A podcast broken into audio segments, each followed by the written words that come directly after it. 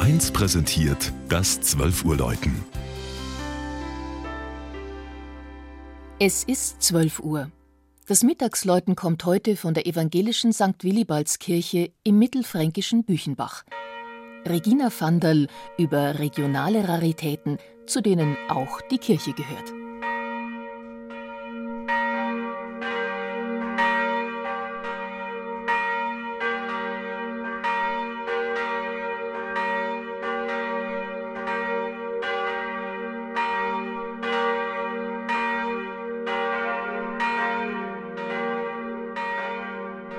Büchenbach liegt recht zentral zwischen Nürnberg und der beliebten Urlaubsregion Fränkisches Seenland. Aber das spielt keine Rolle, wenn immer am letzten Juliwochenende in Büchenbach Kerwa gefeiert wird. Da geht's buchstäblich rund im alten Ortskern mit Fahrgeschäften, Buden, Bratwürsten, Küchler, Bier und Schnaps. Im Fall Büchenbach steht der Geburtstag eines der wenigen spätromanischen Zeugnisse der Gegend im Mittelpunkt, die Willibaldskirche. Der Sandsteinbau kündet vom Glauben, aber auch davon, das passt wieder zur Kirchweih, dass in Büchenbach früher mit Hopfen gute Geschäfte gemacht werden konnten.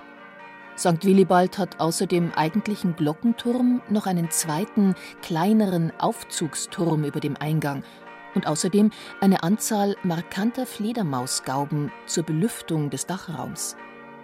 Die beiden charakteristischen Details weisen darauf hin, dass auf den Dachböden der Kirche Hopfen gelagert wurde. Möglicherweise brachten die Bauern aus dem gesamten Kirchensprengel dort ihre Ernte in Sicherheit, wenn Gefahr drohte. Tatsächlich trägt die Kirche mit dem starken Turm, den über einen Meter dicken Mauern und mit den Spuren zweier Schießscharten etwas Wehrhaftes zur Schau.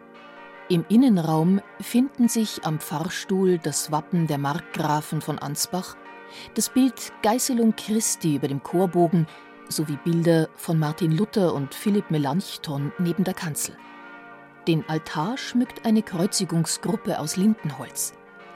Erster evangelischer Pfarrer in Büchenbach war im Jahre 1526 übrigens Sebastian Frank. Der in Donauwörth geborene Pazifist sagte sich später von allen Konfessionen los und entwickelte eigene Ideen eines dogmenfreien Christentums – eine seiner zahlreichen Schriften mag nicht recht zur Kirchweih passen. Ihr Titel Von dem greulichen Laster der Trunkenheit.